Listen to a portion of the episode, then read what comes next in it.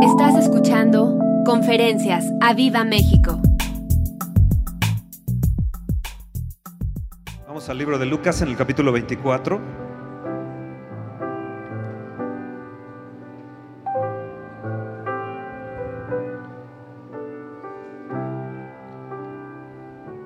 En el verso 23 está la resurrección. Jesucristo va caminando en el camino de Maús y eh, va platicando acerca de la resurrección y ellos no lo, no lo conocieron, no, no, lo, no lo identificaban. Y, eh, y vean lo, lo, lo que sucede desde el verso 23. Y como no hallaron su cuerpo, vinieron diciendo que también habían visto visión de ángeles, quienes dijeron que Él vive. O sea, tuvieron visión de ángeles, dijeron, Cristo vive. Y fueron algunos de los nuestros al sepulcro y hallaron así como las mujeres habían dicho, pero a Él no le vieron. Entonces, Él les dijo, oh insensatos, y tardos de corazón para creer todo lo que los profetas han dicho. ¿No era necesario que el Cristo padeciera estas cosas y que entrara en su gloria?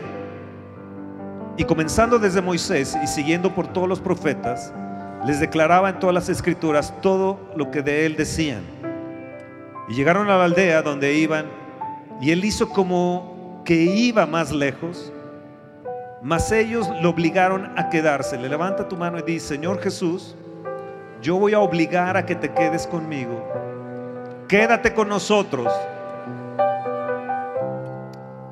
Le dijeron, porque se hace tarde y el día ha declinado. Entró entonces, pues, entró pues a quedarse con ellos. Ah, siempre Jesús, miren, quedó, entró a quedarse con ellos. O oh, quédate con nosotros, Jesús. Y aconteció que estando sentado con ellos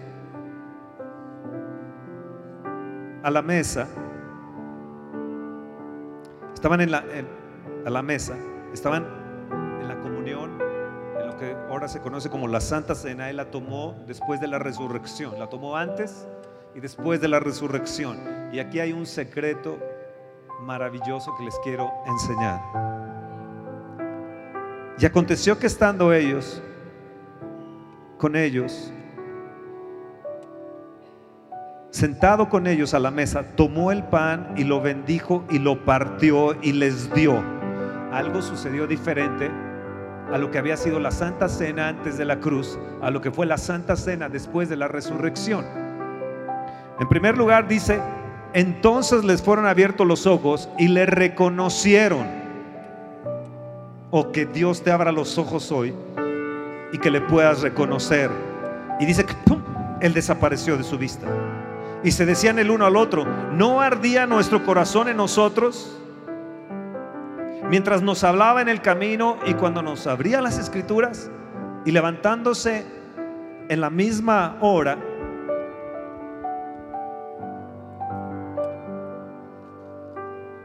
volvieron a Jerusalén y hallaron a los once reunidos y a los que estaban con ellos y que decían, ha resucitado el Señor verdaderamente y ha aparecido a Simón. Entonces ellos contaban las cosas que les había acontecido en el camino y cómo lo habían reconocido al partir el pan. Mientras ellos aún hablaban de estas cosas, Jesús se puso en medio de ellos y les dijo, pasa a vosotros. Entonces, espantados y atemorizados, pensaban que veían espíritu. Pero Él les dijo, ¿por qué estás turbados y vienen a vuestro corazón estos pensamientos? Mirad mis manos, mirad mis pies, que yo mismo soy palpad y ved, porque un espíritu no tiene carne ni huesos, como veis que yo tengo. Wow. Cristo resucitado en carne y huesos. Y diciendo esto les mostró las manos y los pies, y como todavía ellos de gozo no lo creían y estaban maravillados, les dijo, ¿tenéis aquí algo de comer? Fíjense lo que le dieron a Jesús. Entonces le dieron parte de un pez asado y un panal de miel. Quiero que repitan esto, un panal de miel. Qué raro, ¿no? ¿Por qué le dieron un, panal de miel? Y él lo tomó y comió delante de ellos y les dijo, estas son las palabras que os hablé estando aún con vosotros, que era necesario que se cumpliese todo lo que está escrito en la ley de Moisés y en los profetas y en los salvos. Entonces, vean bien, les abrió el entendimiento para que comprendiesen la escritura. Querido Padre, yo te suplico que nos abras el entendimiento hoy, para que comprendamos la escritura. Te lo suplico, Señor. Ábrenos como en el verso 31 que dice que fueron abiertos los ojos. Ábrenos los ojos. Como el verso 32 que dice que ardía nuestro corazón, que hoy arda nuestro corazón. Y el verso 45, tú dijiste que les abriste el entendimiento. Oh, ábreme, ábreme el entendimiento, ábreme esta mente, Señor, que yo pueda mirarte y conocerte a través de las escrituras. Señor, hay mucha gente cegada, velada, que no te ve, que no sabe de ti, que oyó de ti, pero no sabe que ha resucitado Jesús, que está a la diestra del Padre intercediendo por nosotros. Ábrenos el entendimiento, Señor.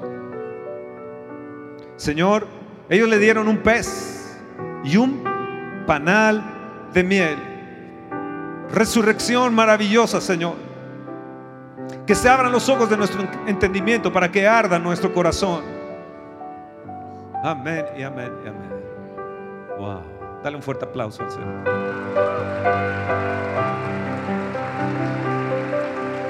Dile al que está a tu lado, gracias.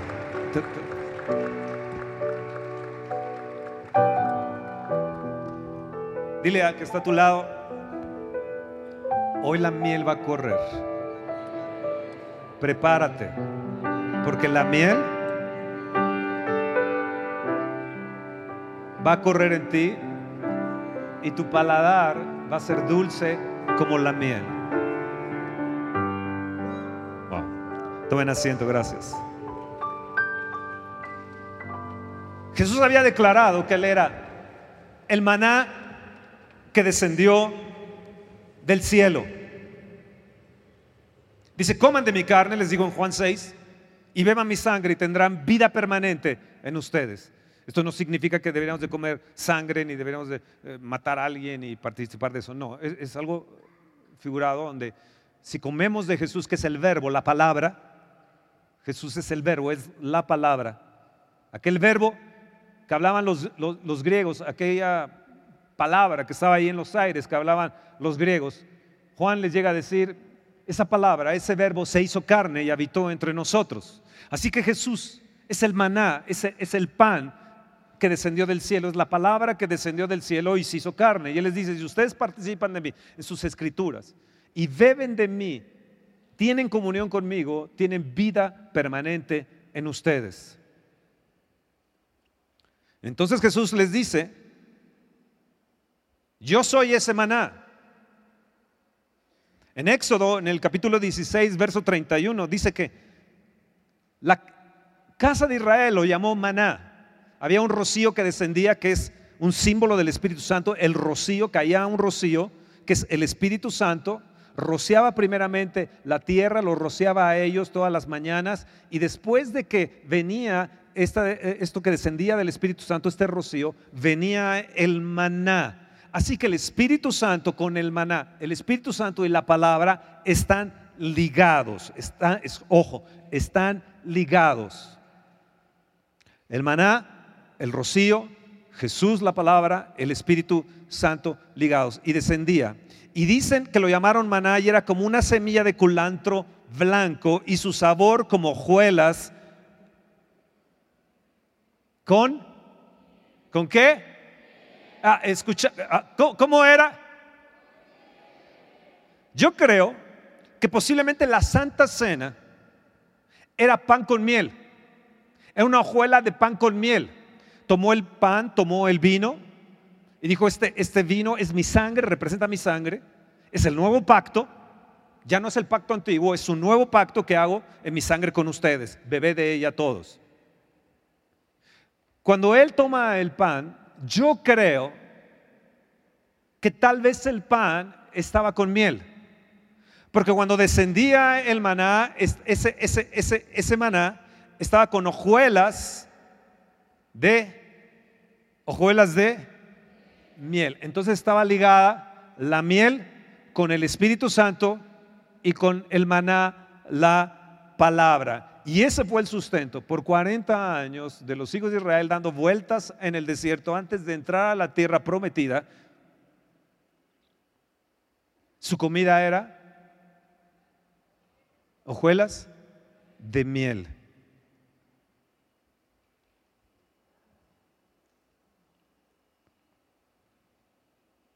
Al resucitar, nos dice la escritura que Él se apareció 40 días a diferentes personas con pruebas indubitables. Y se les apareció como a 500, lo vieron partir, el Espíritu Santo lo tomó, lo llevó. Y lo vieron partir 500 y luego en Pentecostés, en el capítulo Hechos 2, de Hechos 2, el Espíritu Santo desciende. El pez, cuando después de la resurrección Dice, vean, yo, soy en carne, yo soy huesos, metan su mano, tú, Tomás, no seas incrédulo, mete tu mano y no seas más incrédulo. Y entonces se sienta, y, yo no sé por qué no pidió un espagueti o una barbacoa, chicharrones con, con, aguacate, mole, un arroz con mole poblano, este, unas garnachas, un, un, filete aquellos, un ribeye así cañón, ¿no? Y de repente él, él come pez y miel. Yo creo que en toda la vida de Jesús en su ministerio, él comió miel. Él comió, él, comió miel, porque miel es un símbolo del Espíritu Santo de Dios. Los profetas participaban de la miel. Juan el Bautista dice que comía langostas y miel silvestre. Esa fue la comida de Juan el Bautista. Así que tenía el carbohidrato de la miel y tenía la proteína de la langosta silvestre. Y esa fue la comida toda la vida de Juan el Bautista. Podemos relacionar a Sansón también cuando dijo, del fuerte salió dulzura y les dio ese acertijo a sus enemigos los filisteos, diciendo, 30 vestiduras eh, eh, me tienen ustedes que dar o yo se las voy a dar a ustedes. Se las voy a dar a ustedes si ustedes logran descifrar mi acertijo. Ellos obraron con la mujer de él, que era filistea, y la convencieron para que él le dijera el secreto y ella fue con el chisme y se los dijo y entonces él tuvo que pagar esos 30, 30 vestidos. Pero él lo hizo de esta forma. Eran vestidos súper elegantes, vestidos de ceremonia y él va y mata a 30 filisteos, les quita todas las vestiduras y se los da para pagar la deuda. Y a la mujer chismosa agarra y le dice, tú no más vuelves a ser mi, esposa, vete con, mi mejor amigo y se la regala a su mejor amigo. Esa era la costumbre de aquel tiempo. No la vayas a tomar para hoy.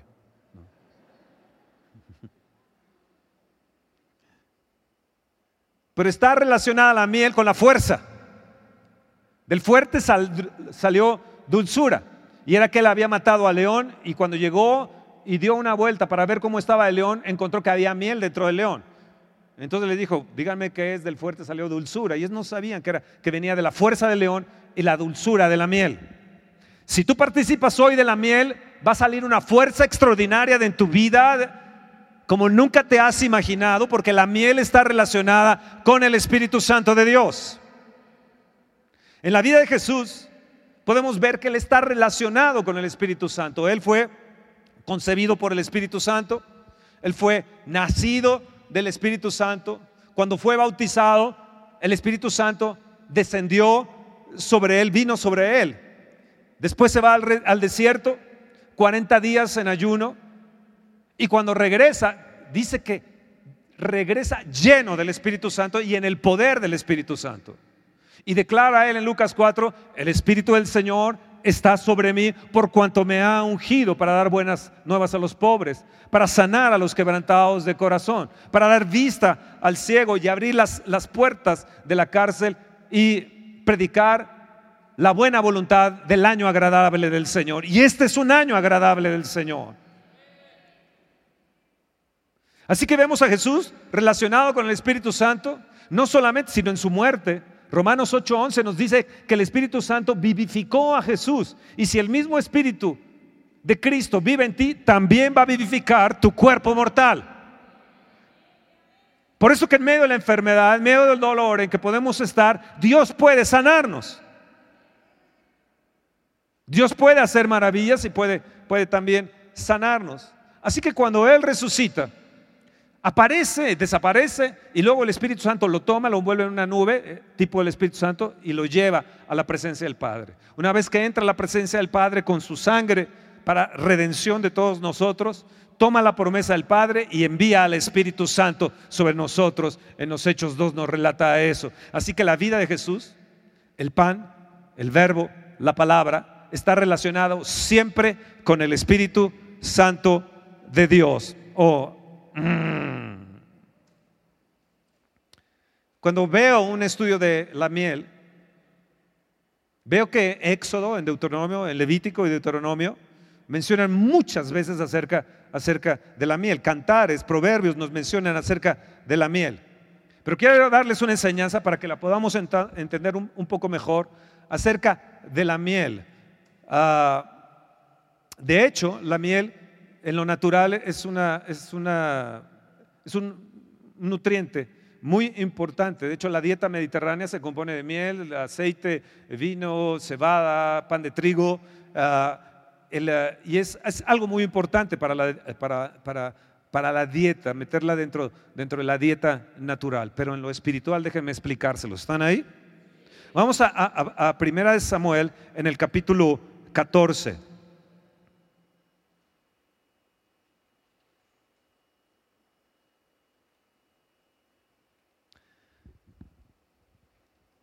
En el capítulo 14 nos relata parte de, una victoria sensacional de Jonatán. Jonatán es el hijo del rey Saúl que había sido puesto como el primer rey de, Israel.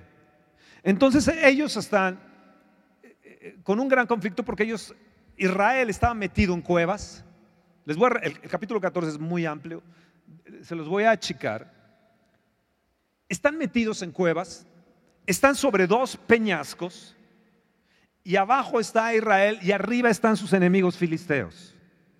Así que no podían entrar, no podían salir, estaban ahí copados por el enemigo entre dos peñascos muy grandes. En el verso 4, vean bien cómo se, llaman estos peñascos. Dice, y entre los desfiladeros por donde Jonatán procuraba pasar a la, a la guarnición de los filisteos, había un peñasco agudo de un lado y el otro lado, el, y del otro lado, el uno se llamaba ¿cómo? ¿Cómo? No los escucho. Amén. y el otro sene significa uno brillo, así que voces es brillo, y el otro significa afilado. Eh, en el verso 11 dice que se mostraron pues ambos a la guarnición de los filisteos y los filisteos dijeron, he aquí los hebreos que salen de las cavernas donde se habían escondido. Así que ellos estaban en cavernas, en esos peñascos, escondidos. Y a veces sucede en la vida que cuando tenemos problemas nos metemos en nuestra cueva nuestra madriguera y ahí nos escondemos y no queremos que nadie nos, vea ni nadie sepa de nosotros, de las circunstancias que estamos pasando, porque hay ciertos enemigos que están operando nosotros, enfermedades, circunstancias, incertidumbres, temores, qué va a suceder, en fin. Así estaba el pueblo de Dios, Israel. Y entonces David le dice a su paje de armas, escudero, le hace escudero. Él le dice, oye, vamos a subir por este peñasco de voces, si ellos nos ven y nos dicen, ah, han salido ellos, vengan a nosotros, entonces entenderemos que Dios nos los está entregando en nuestra mano. Acuérdense que nadie de Israel quería salir, estaban escondidos. Y Jonatán toma valentía y le dice a su, a su paje de armas escudero, y le dice, acompáñame. Si ellos nos dicen, Dios que subamos Dios, entendemos que Dios nos lo está entregando a nuestras manos. Pero si nos retiene, dice, no, ni se aparezcan por aquí, tenemos que entender que esto no es de Dios. Entonces ellos van subiendo el peñasco. una, una yugada de tierra que es 2.700 metros, casi 3 kilómetros, ellos están subiendo. Hmm. Era grande los peñascos. Acuérdense que era todo un pueblo de Israel, todos los soldados de Israel, así que era grande y esos peñascos inmensos. Así que suben 2.700 metros y mientras va subiendo, Jonatán escucha que los filisteos dicen, sí, suban a nosotros. Miren, muéstrense ustedes tales por cuales. Y les empiezan a decir de cosas. Entonces él va subiendo, él trae una vara y dice que empieza a derribar a uno con la vara y el paje de armas, el escudero, tiene la espada y acaba con ese. Van por el segundo, el tercero, el quinto, el sexto, el de 10, 20 personas mata en ese trayecto Jonatán y el paje de armas los tira, los derriba Jonatán y el paje de armas los, los mata. Esto es una enseñanza práctica en el sentido de que cada líder, cada pastor, cada director, cada CEO, cada, cada persona que tiene una empresa debe tener un paje de armas y un escudero para que en el momento que vienen los ataques, él con la vara de autoridad derribe ello y su paje, su secretaria, su, ayudante, su, su, su particular pueda acabar y derribar para que no se vuelva a levantar y acabe y destruya su economía, su empresa ¿Están ahí? Ahora, pero no me quiero detener a esta enseñanza de liderazgo, de cómo un líder necesita un particular, necesita un paje de armas y una persona leal y confiable dentro de su trabajo y dentro de su empresa. Entonces, suben y se hace un pánico tremendo, se hace una incertidumbre dentro del pueblo, del pueblo filisteo, y de repente eh, no saben qué está sucediendo, empiezan a oír gritos, eh, los muertos y demás, y cada uno de ellos saca sus armas, sacan sus espadas y se matan entre ellos.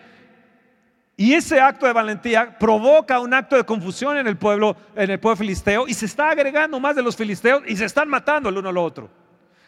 El rey Saúl, padre de Jonatán, escucha y dice, ¿qué, qué está pasando? A ver, pasen revista en dentro de los soldados y vean quiénes nos faltan. Y le dicen a, Saúl, Saúl, rey, los que faltan es tu hijo Jonatán y, falta su paje de armas. Entonces él se arma de valor, él trata de consultar a Dios, trata de traer el arca para consultar a Dios, pero ya, el, el, problema está siendo grande y no espera consultar a Dios. Y de repente se mete, se mete él en la batalla, pero comete una decisión nada nada correcta, porque Él obra dentro de su insensatez y,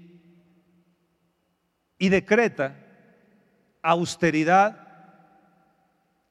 en los soldados y les dice, no van a comer, no van a beber, no van a tomar ningún pan toda la noche porque vamos a ir persiguiendo a los que están quedando de nuestros enemigos. Así que les prohíbo están en, austeridad, no coman pan, no coman, no beban nada, porque tenemos que ir a acabarlos. Y se le ocurre dentro de su autoridad de rey, que tenía el pleno poder,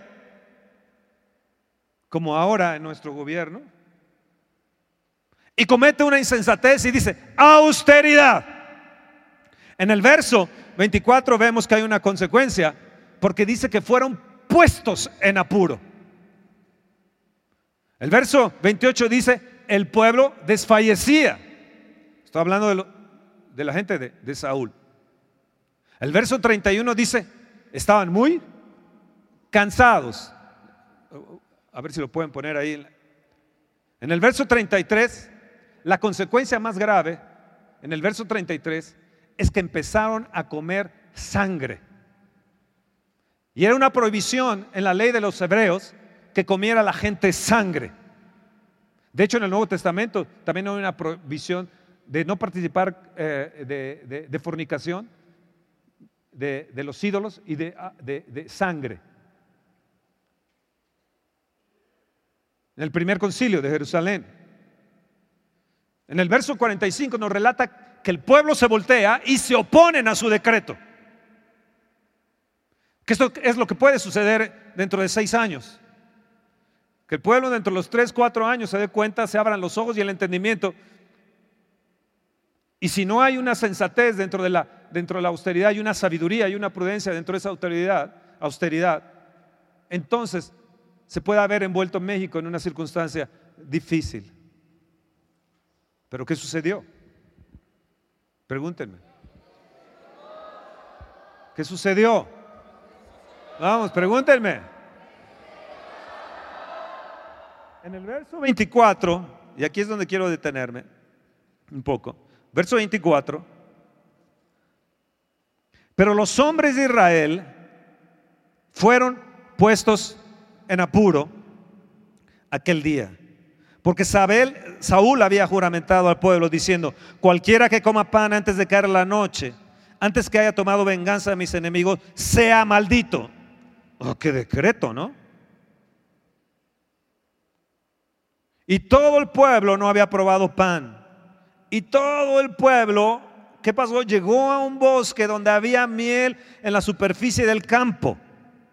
Entró pues el pueblo en el bosque y he aquí que la miel corría. Quiero que vuelvan a, que repitan esto conmigo. Había miel, llegó a un bosque y había miel en la superficie del campo. Y he aquí, la miel corría, pero no hubo quien hiciera llegar su mano a su boca porque el pueblo temía el juramento. Pero Jonatán no había oído cuando su padre había juramentado al pueblo y alargó la punta de una vara que traía en su mano y eh, la, mojó en, en un panal de miel y llevó su mano a la boca y fueron aclarados sus ojos. Entonces habló uno del pueblo diciendo, tu padre ha hecho jurar solemnemente al pueblo diciendo, maldito sea el hombre que tome hoy alimento. Y el pueblo desfallecía. Respondió Jonatán, mi padre ha turbado al país Ve ahora cómo han sido aclarados mis ojos por haber gustado un poco de esta miel. Y cuanto más el pueblo hubiera comido libremente hoy el botín, tomado sus enemigos, cuanto más hubieran tomado del botín, no se habría hecho ahora mayor estrago entre los filisteos. Y el verso 31 dice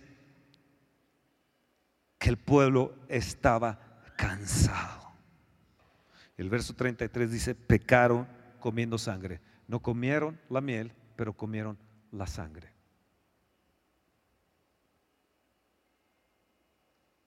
El decreto aniquilaba y mataba y maldecía a Jonatán.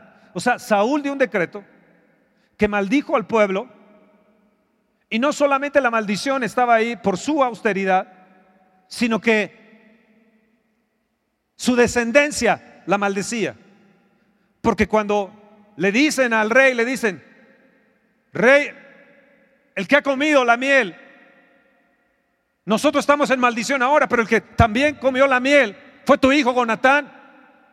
Y el rey en su, en su insensatez, en su imprudencia, en su eh, en ser reactivo, agarra y dice, pues muera Jonatán también. ¿Qué padre puede decir eso de su hijo?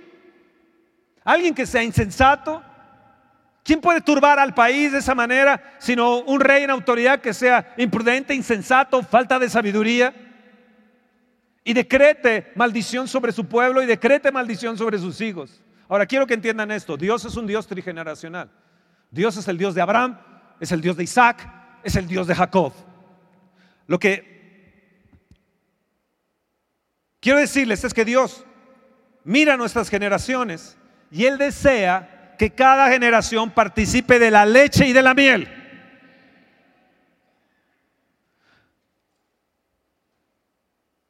Esto que ustedes ven, este, este auditorio, esta academia que estamos construyendo para nuestros niños, para educarlos, todo este territorio que Dios nos ha dado, son principios de una bendición generacional. La bendición no se va a perder, sino que esta va a aumentar, porque nosotros no estamos para maldecir, sino estamos para bendecirles. Aun si la gente se fuera de nuestra congregación y nos dijeran y nos traicionaran, no estamos aún para maldecir, sino para bendecir. Quiero decirles que lo que ahora ven no es. Quiero decirles que estamos llamando las cosas que no son como si fuesen. Esto es fe. Lo que viene de Dios para este lugar superará lo que estamos viendo.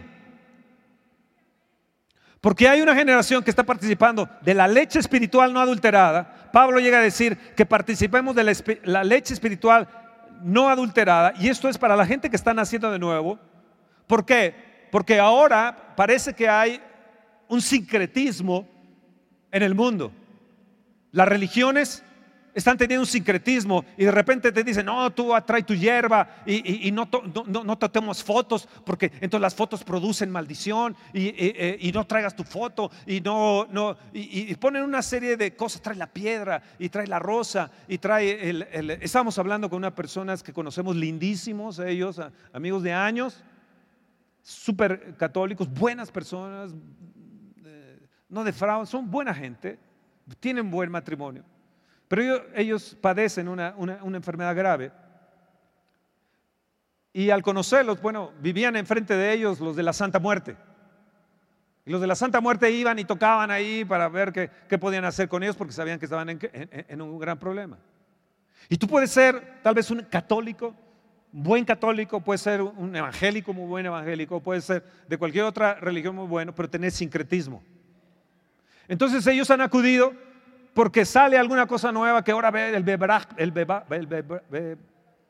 brebaje este y, les va a funcionar. Que ahora sóbese, sóbese la barriga porque, porque y, póngase no sé qué. Y luego van con los de las limpias. Y luego van con las de lectura de cartas. Y luego van por cualquier hechicero y brujo de un lado para otro, siendo buenos gentes pero no van a Dios. Nosotros les hemos hablado de Dios. Les hemos dicho, mira, Cristo murió por ti. Cristo fue a la cruz del Calvario. Él, él, murió por nuestros pecados. Pero no solamente eso, sino venció a la muerte. Él ha resucitado y está a la diestra del Padre. Es un Dios todopoderoso. Es un Dios que todo lo puede. Como le dijo el ángel a María, no hay nada imposible para Dios. Y el santo ser que nacerá será llamado Hijo de Dios.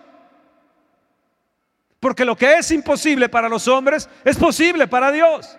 Le hemos dicho eso. Les hemos hablado de nuestro testimonio de sanidad de lupus de, mi esposa y de otros eventos que nos han acontecido. Les hemos hablado de milagros, les hemos hablado del sustento de Dios, de la provisión de Dios. Les hemos insistido, pero su religión no les, les, está impidiendo acercarse a Dios. Y yo cuando veo esto es que tienen un velo en su entendimiento. Yo le pido a Dios que a sus familiares, sus amigos, sus, sus trabajadores, sus empleados, donde usted esté, Dios abra el entendimiento de ellos con las escrituras y arda su corazón para Dios.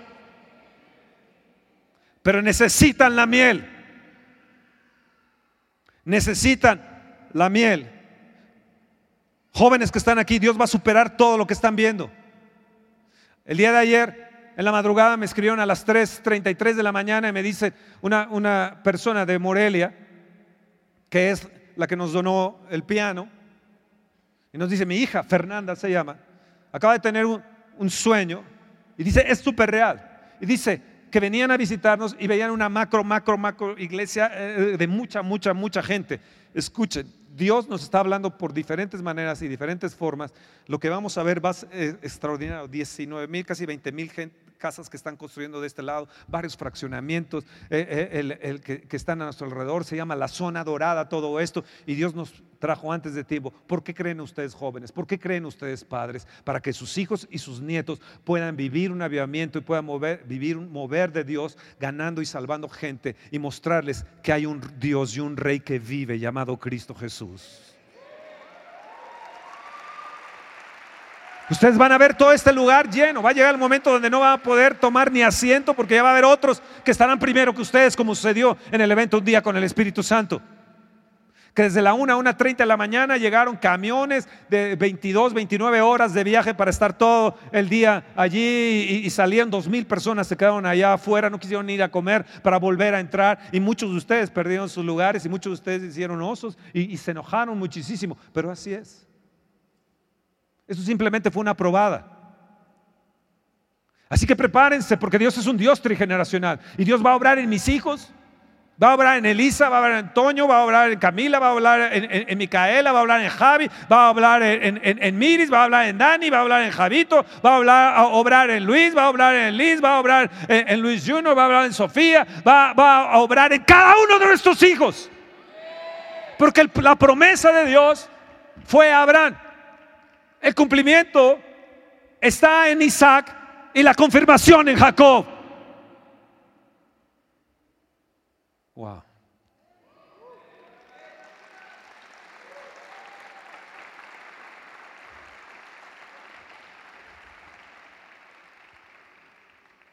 Vino a verme un amigo de Londres, me vino a visitar mientras yo estaba enfermo ahí en la casa. Y vino a verme, estuvimos alrededor de cuatro horas hablando. Y él eh, ha hecho escritos maravillosos acerca de lo que está sucediendo con los musulmanes. Y los talibanes, me estaba platicando los talibanes, y están, este los talibanes, todo este ejército que está levantando, quiere nombrar un califa.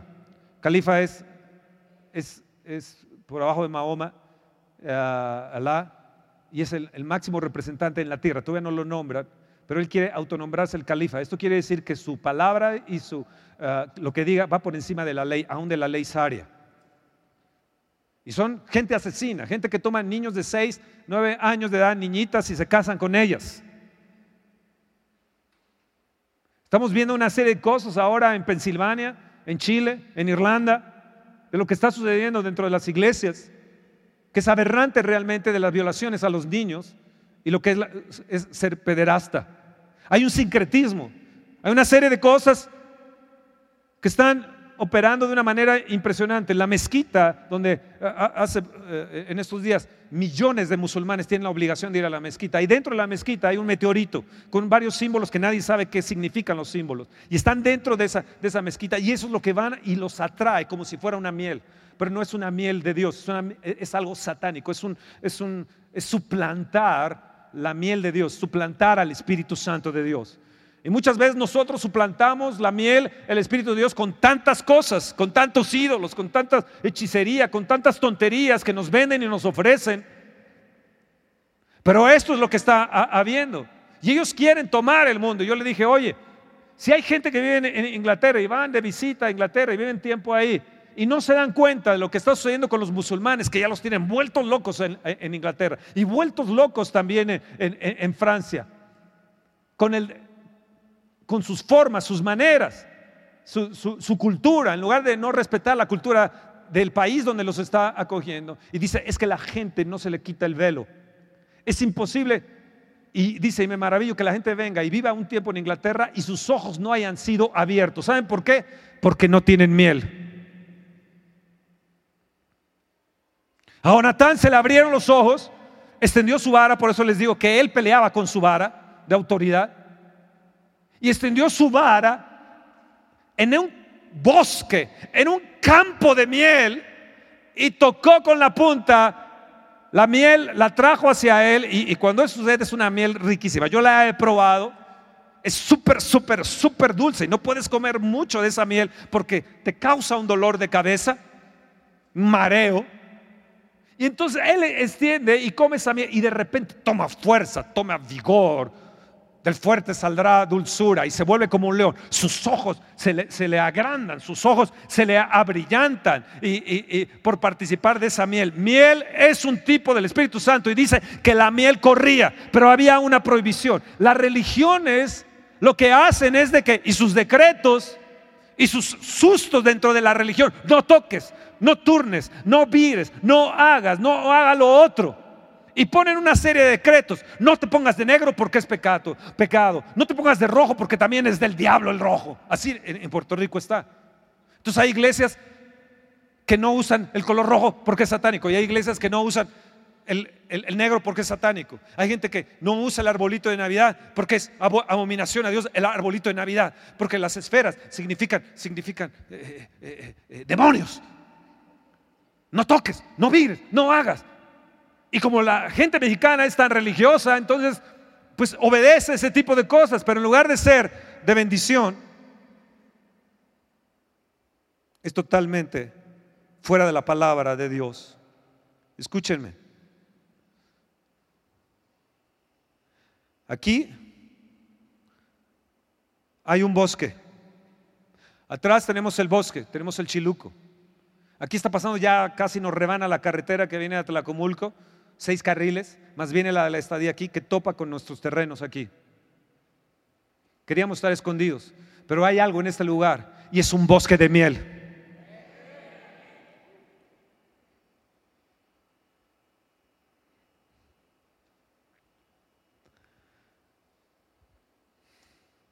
Yo le pido a Dios que hoy su entendimiento sea abierto que su corazón arda para Él.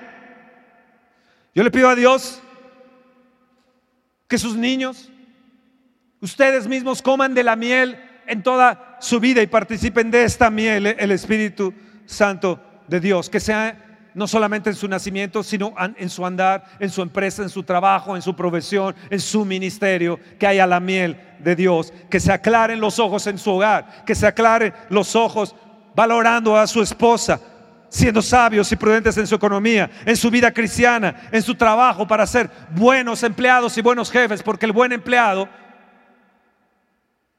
nos dice la escritura, que tiene que servir a su amo o a su jefe como si fuera Cristo mismo. He aquí, la miel corría. Esto es un bosque. Y esta miel tiene que impregnar este auditorio, tiene que impregnar tu empresa para que sean atraídos los clientes, que no sea una empresa más, sino que haya miel en tu vida, miel en tu decisión, miel en tus palabras, miel en tu casa. En la casa del sabio nos dice, hay aceite y hay miel en la casa del sabio, en sus recámaras. Que haya miel en nuestra recámara, en nuestra manera de hablar a nuestra esposa, a nuestro esposo. Que haya miel en nuestros hijos. Que haya una unción de miel, yo podría decir, que pueda atraer a otros para que participen del amor de Jesucristo. Que en todos esos eventos que hagamos, las cenas o los conciertos, haya demasiada miel. Y yo declaro y decreto no maldición, sino bendición. Y declaro miel en la vida de ustedes, en, sus vidas, en sus padres, sus abuelos, en su profesión. Que haya miel que destila del panal.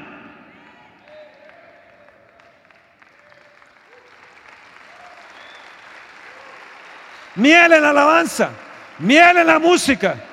Que sean atraídos por esa miel. Levanta tu mano y di Dios, dame miel. Que mi vida sea un bosque. Que mi congregación, mi profesión sea un bosque de miel. Que corra la miel. Ven Espíritu Santo. Y atrapa todo este bosque de Gilotzingo. Atrapa toda esta región de la zona Esmeralda. Señor, que se vuelva un bosque de miel este lugar. Que corra y se impregna en el techo, en las pantallas, en nuestro micrófono, en nuestras palabras, oh Dios. Jesús, tú comiste de la miel por algo.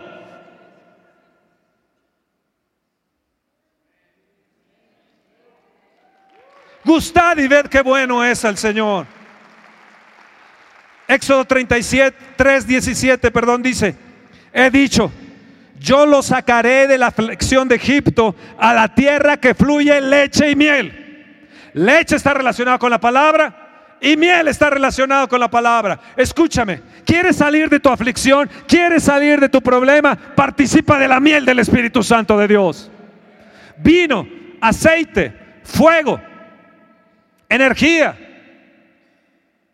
lluvia, torbellino, ríos, agua, todo está relacionado como símbolo, como la paloma, con el Espíritu Santo, pero también la miel. La miel está relacionada con el Espíritu Santo de Dios, con la persona del Espíritu Santo de Dios. Y escúchame, si participas de esa miel del Espíritu de Dios, saldrás de tu aflicción de Egipto, del mundo. En Levítico, en el verso 20, Levítico, ¿están ahí?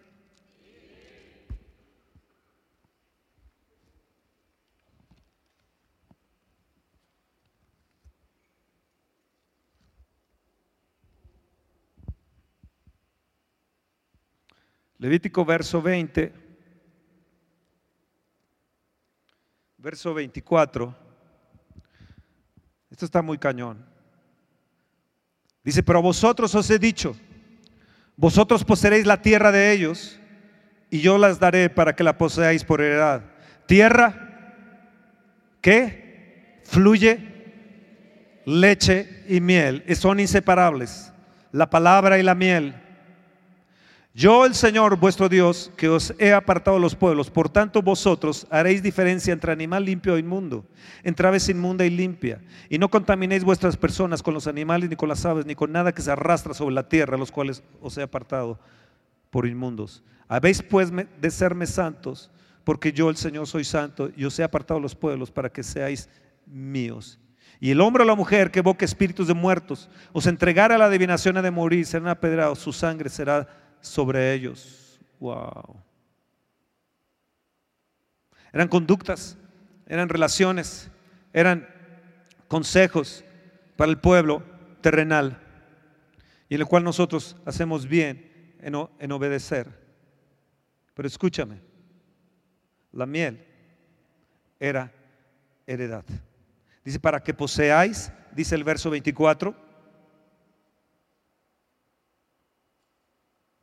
Pero a vosotros os he dicho, verso 24, poseeréis la tierra de ellos y yo las daré por heredad. Tierra que fluye leche y miel. Ellos dieron 40 años, vueltas, con murmuración, incredulidad, viendo a Dios mostrarse cada día. Sus ropas no envejecieron. Pero la promesa era una tierra de promesa. Pero la tierra de promesa debería de tener qué? Leche y miel. ¿Están ahí? La promesa de Dios no solamente, la heredad de Dios no solamente es tierra. Escúchenme padres. Los padres heredan para los hijos, no los hijos para los padres. Queremos darles casas, queremos darles departamentos, queremos darles automóviles, ahorrarles 20 años de vida si les regalamos un departamento y liberarlos de esa aflicción cuando se casen.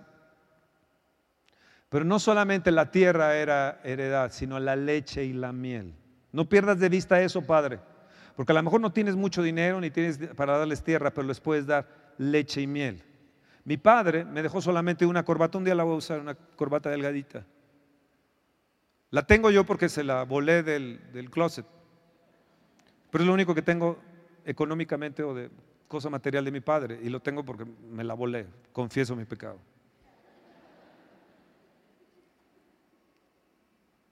Dice, confesaos vuestros pecados unos a otros para que sean sanados. Yo confieso mis pecados. Saneidad.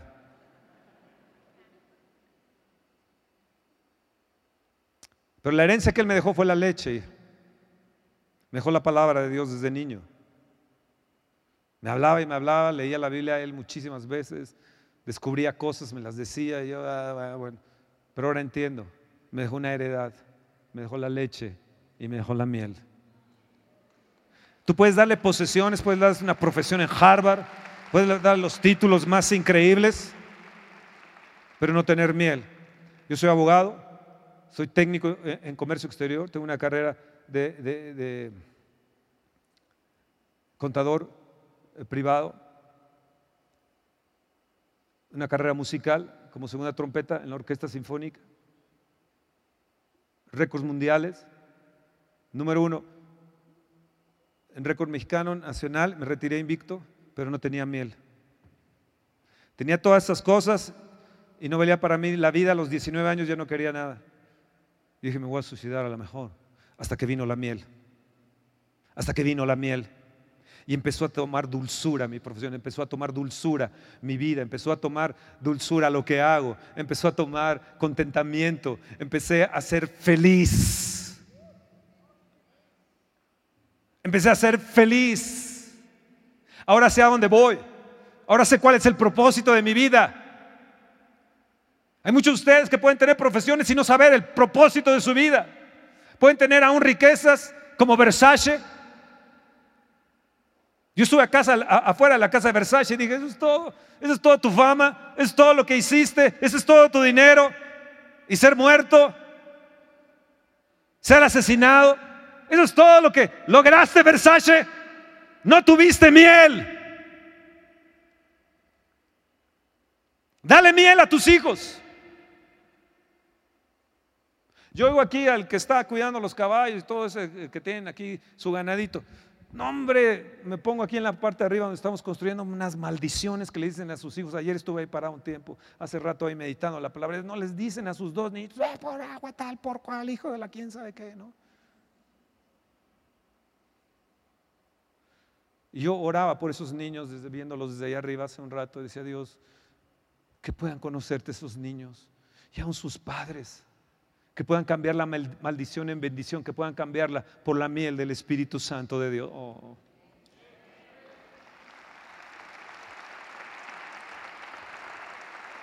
Ya voy a terminar, porque ya los veo muy cansados. Deuteronomio, en el capítulo 6 de Deuteronomio, está un mandamiento hacia los padres, de los padres hacia los hijos.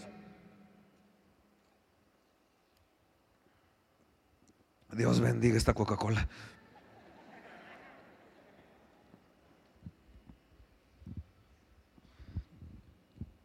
El capítulo 6 son mandamientos y estatutos y decretos de Dios que les mandó para que los enseñaran a sus hijos. Les dijo el verso 3, oye pues, oh Israel, y cuida de ponerlos por obra para que te vaya bien en la tierra que fluye leche y miel. Tiene que fluir en la tierra la palabra y el Espíritu de Dios. Y os multipliquéis. Amados, la forma de multiplicarnos es con la leche y la miel. Como te he dicho, como te ha dicho el Dios de tus padres. Oye Israel, el Señor nuestro Dios uno es. Llamarás a Jehová tu Dios de todo tu corazón y toda tu alma y con todas tus fuerzas. Y estas palabras que yo te mando hoy estarán sobre tu corazón. O sea, pon la leche y la miel ahí sobre ella. La repetirás a tus hijos y hablarás de ellas entrando en tu casa y andando por el camino y al acostarte y cuando te levantes. Y las atarás como una señal en tu mano y estarán como frontales en tus ojos. Y las escribirás en los postes de tu casa y en tus puertas. Pon ahí la miel, pon ahí la palabra. Cuando Jehová tu Dios te haya introducido en la tierra que juró a tus padres, Abraham, Isaac y Jacob, que te daría en ciudades grandes y buenas que tú no edificaste. Y casas llenas de todo bien que tú no llenaste. Y cisternas cavadas que tú no cavaste. Viñas, olivares que no plantaste.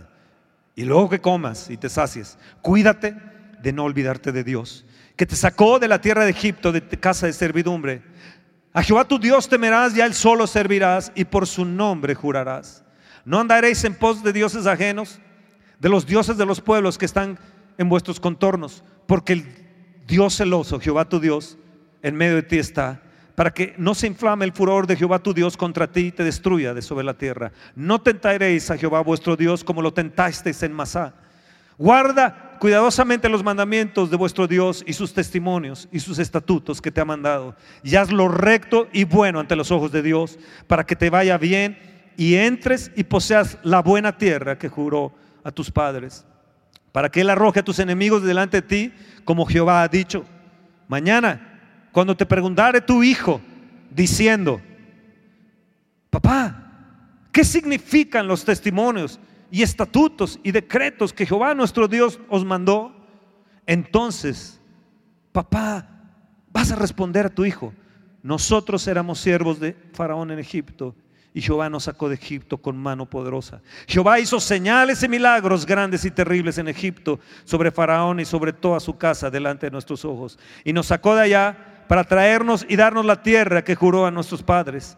Y nos mandó Jehová que cumplamos todos estos estatutos, que temamos a Jehová vuestro Dios, para que nos vaya bien todos los días y para que nos conserve la vida como hasta hoy.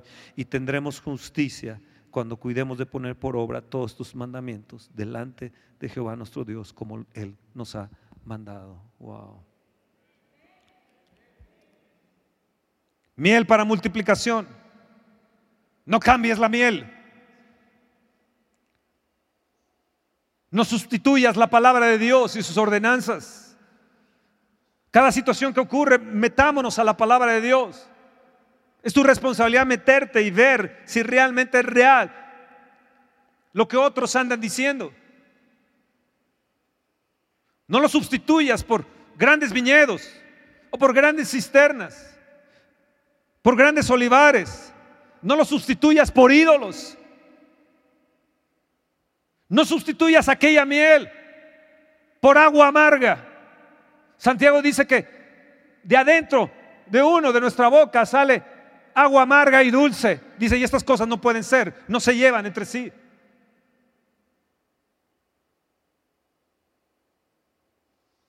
No puedes tener sustitutos. Nos dice el verso 13, solo a Dios servirás y a Él le vas a amar. Cuando tus hijos te pregunten, podrás testificarles de la mano poderosa de Dios, de la mano de Dios que te puede bendecir, que te puede sanar, que te puede reproducir, que te puede multiplicar en tu vida, en tu economía, en gente y en tus proyectos y sueños. Tú no estás destinado para ser un profesional más.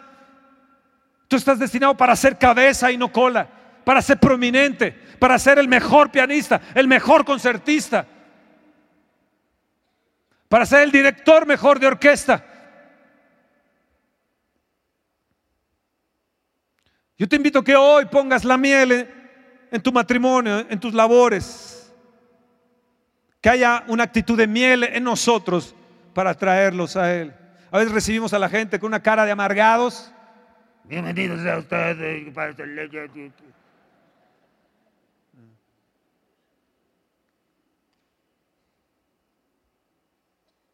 Pon la miel en todo. Lo que te estoy diciendo es pon al Espíritu Santo en todo. Que se impregne tu ministerio. Que te rodee la miel. Que haya una unción de miel por la cual sean atraídos. Que haya, fíjense, Jesús tomó un panal, no, tomó la miel, sino un panal. Y el panal significa es el centro, la forma donde ahí está, es presencia de Dios. Y cuando tienes presencia de Dios en ese panal, miel va a salir. Y todos nosotros como abejitas, tenemos que venir y poner nuestra propia miel.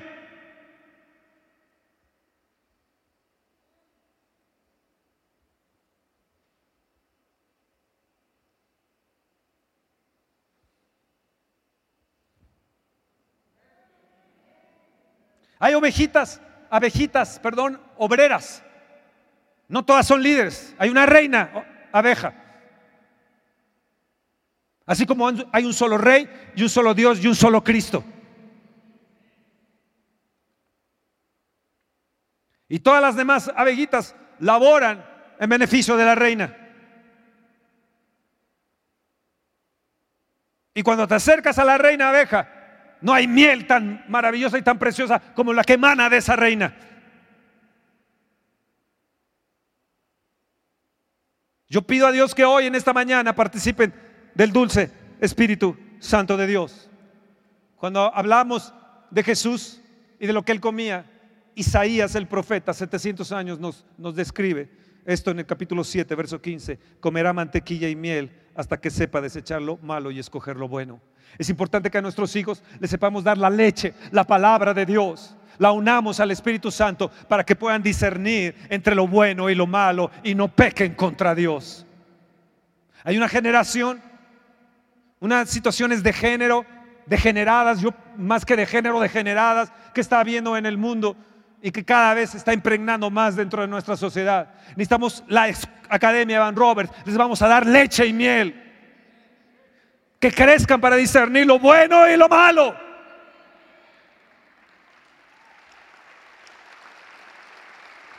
En Juan, en el capítulo 14 del libro de Juan, ya termino con esto.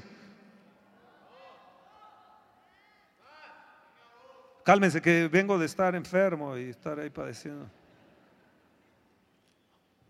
Juan en el capítulo 14 y con esto con esto termino. En el verso 11 dice Jesús, creedme, creedme que yo soy en el Padre y el Padre en mí. De otra manera, creedme por las mismas obras. De ciertos, de ciertos digo, el que cree en mí, las obras que yo hago, él las hará también y aún mayores hará, porque yo voy al Padre. Y todo lo que pidieres al Padre en mi nombre lo haré, para que el Padre sea glorificado en el Hijo. Si algo pidieres en mi nombre, yo lo haré. Y escuchen, si me amáis, guardad mis mandamientos. Y habla de la promesa del Espíritu, Jesús y el Espíritu unidos. Y yo rogaré al Padre y os dará otro consolador, o sea, el Espíritu Santo, para que esté con vosotros para siempre. El Espíritu de verdad, el cual el mundo no puede recibir porque no le ve ni le conoce, pero vosotros le conoceréis porque mora con vosotros y estará en vosotros. El mundo no conoce la miel de Dios.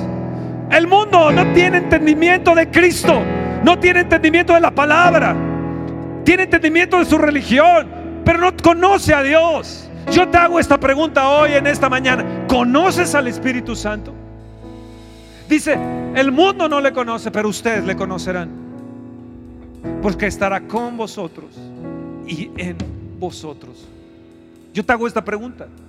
¿Conoces al Espíritu Santo? ¿Conoces al Espíritu del Padre? ¿Conoces al Espíritu de vida? ¿Conoces al Espíritu eterno? Al que vivificó a Jesucristo entre los muertos. ¿Conoces la miel de Él o de tu vida sale pura amargura, puro resentimiento, puro odio, puros recuerdos del pasado, pura, puras tonterías que amargan tu vida, tu matrimonio?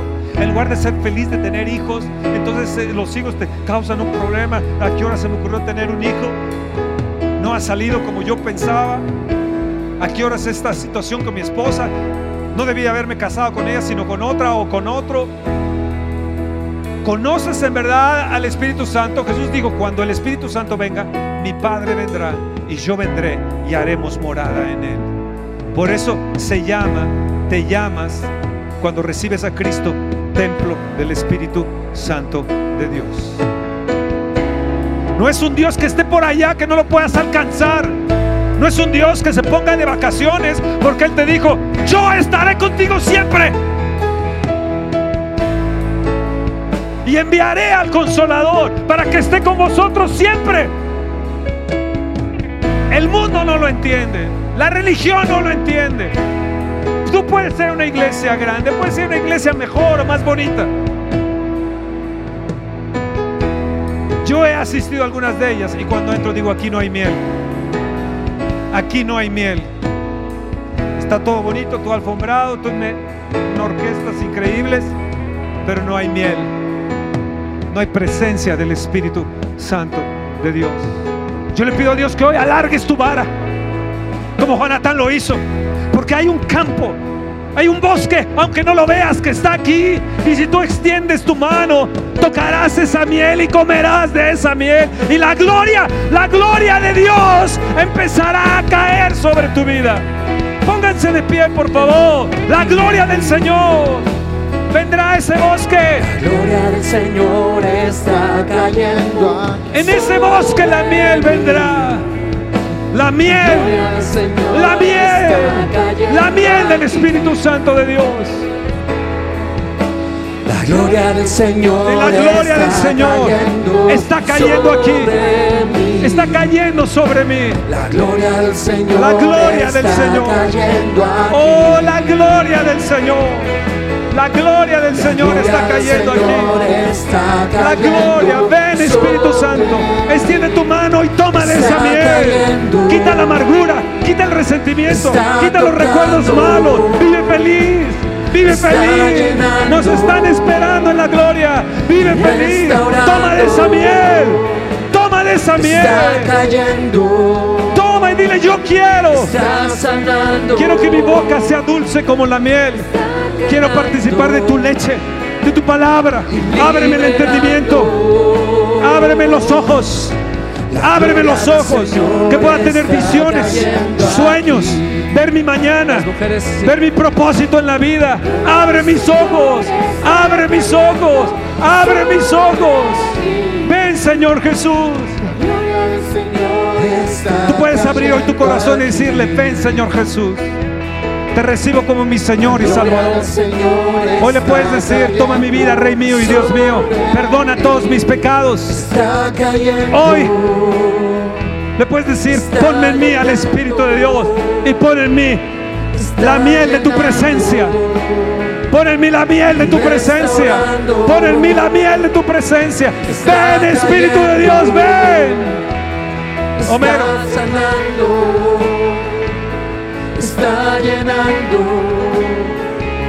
y liberando. Tu miel, tu miel Está en mi vida, en la tecnología. Tu miel, Está tu miel, tocando. tu miel, tu miel. Necesito tu miel, necesito tu miel, necesito tu miel. Recibe, esa miel, recibe esa miel. Miel en mi vida, miel en mi vida, miel en mi vida. Ven, ven, ven, ven. Miel, Señor, miel, miel en mi vida. Miel en mi vida, miel en mi vida, miel. Ven, ven, Espíritu de Dios, tu miel, tu miel en mí, tu miel en mí, tu miel en mí, Espíritu de Dios. Ven, ven, precioso Espíritu de Dios. Ven, ven, precioso, pon miel. Extiendo mi vida para tomar de esa miel. Extiendo mi vida, oh. Señor. Ven, ven, miel, miel, Señor. Ven, Espíritu Dios. Señor está cayendo sobre mí. Tu miel, oh Dios. La Tu gloria miel. del Señor está miel. cayendo aquí. Pon miel. Pon miel. La gloria del Señor está cayendo sobre mí. La gloria del Señor está cayendo aquí. Gloria del Señor está cayendo sobre mí. Está cayendo. Está tocando. Está llenando restaurando,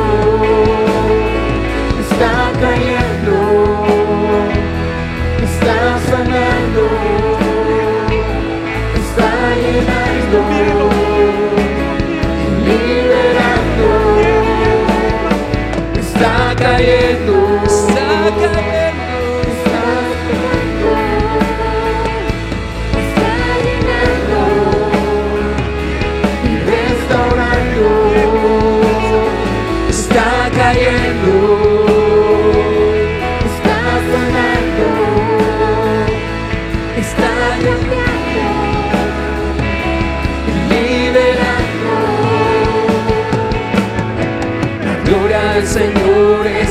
cayendo aquí.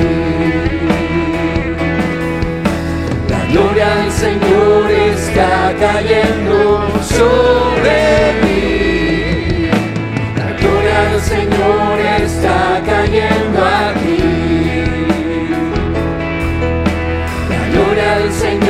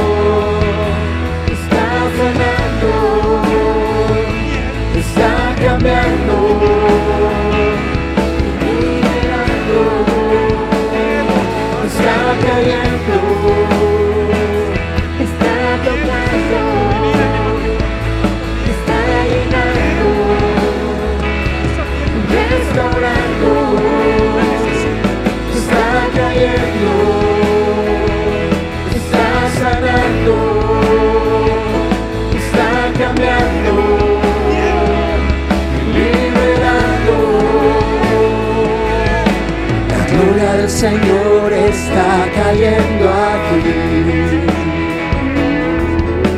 La gloria del Señor está cayendo sobre mí. La gloria del Señor está cayendo aquí. La gloria del Señor está cayendo sobre del Señor está cayendo aquí.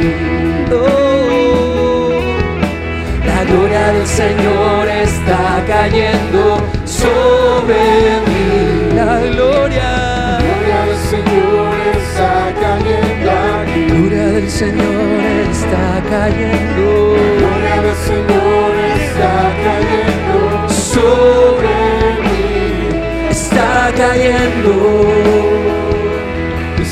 tocando, está llenando, restaurando, está cayendo, está sanando, está cambiando, liberando. Está cayendo, está cayendo, está tocando,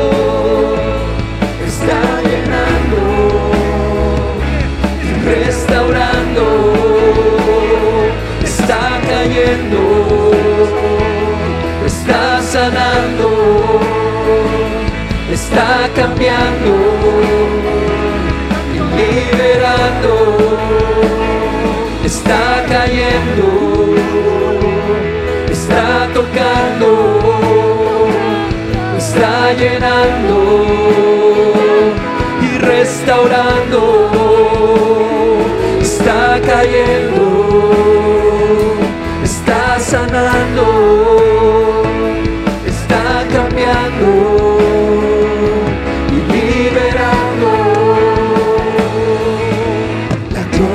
Señor está cayendo aquí. La gloria del Señor está cayendo. La gloria del Señor está cayendo sobre mí. La gloria del Señor está cayendo aquí. La gloria del Señor está cayendo aquí. La gloria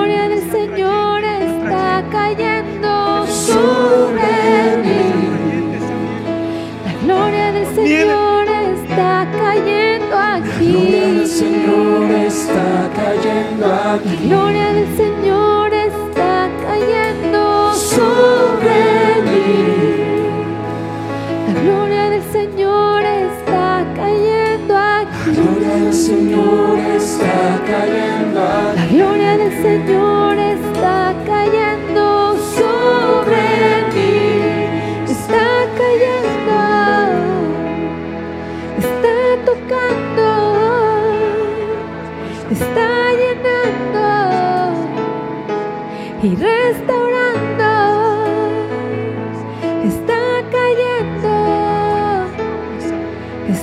sanando. Está cambiando y liberando. Está cayendo. Está tocando. Está llenando. y restaurando. Está cayendo,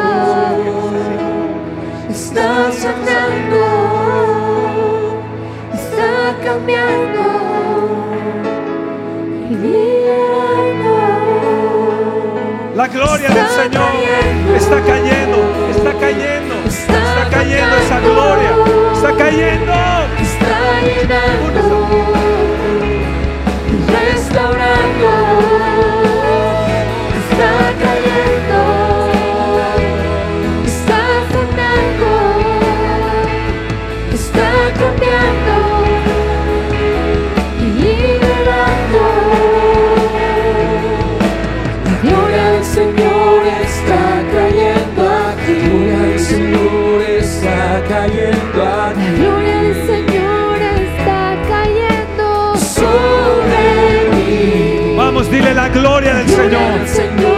está Daniel, ven, tú que tocaste el piano, ven, Daniel, ven. La gloria del Señor. La gloria del Señor está cayendo sobre mí. La gloria del Señor está cayendo aquí.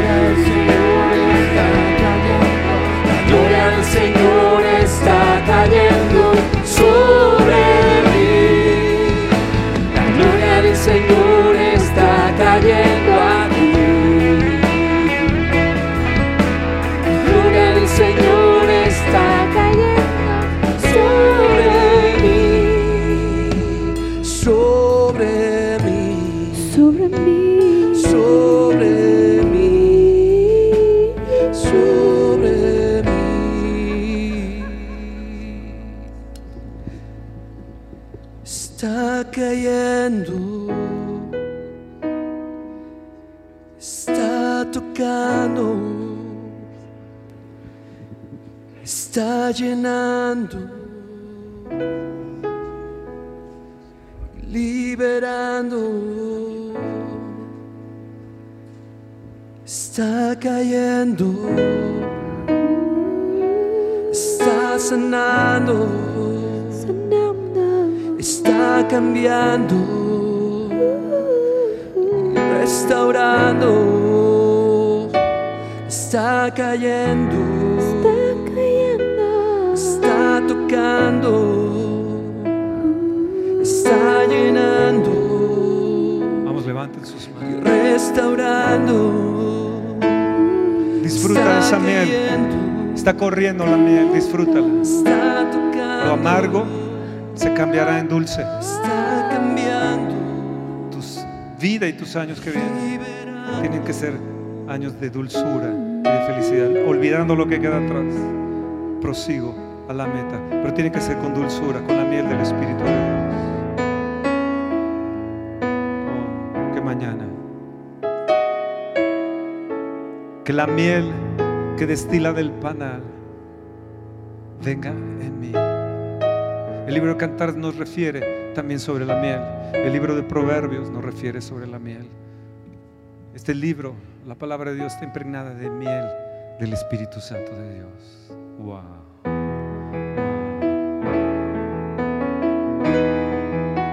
Se sano, recibe fuerzas a través de esa miel. Recibe un carbohidrato de Dios. Recibe esa miel. Que mis años de aquí en adelante, mis días, sean no de agresividad y de ira y de actitudes hirientes, sino sea de miel en mi dirección, en mi trabajo, en mi liderazgo, en el ministerio, en donde quiera que vayamos, tengamos la miel del Espíritu Santo de Dios. Amén. Amén. Uf. Pónganse de pie levanten sus manos. Pónganse de pie los que puedan. Los que quieran. Que no pueden quedarse ahí. No, no hay problema. Ni los levanten tampoco. Levanta tus manos. Hay un bosque en estos momentos lleno de miel. Cierra tus ojos. Cierra sus ojos. Hay un bosque de miel. Espíritu de Dios, ábreles el entendimiento. Ábreles los ojos como le sucedió a Jonatán. Él miró lo que todo el pueblo no miró. Él vio lo que nadie de ellos miró. Y cuando el pueblo se le volteó a Saúl, le dijeron, no toques a tu hijo, porque él nos ha dado grandes victorias el día de hoy. Y Dios te va a dar grandes victorias si te acercas al bosque de la miel. Y yo declaro que este es un bosque de la miel. Acércate cada domingo y toma de la miel, del panal. Jesús en la resurrección comió del panal de la miel, de la presencia del Espíritu Santo de Dios. Y yo quiero miel. Dame miel.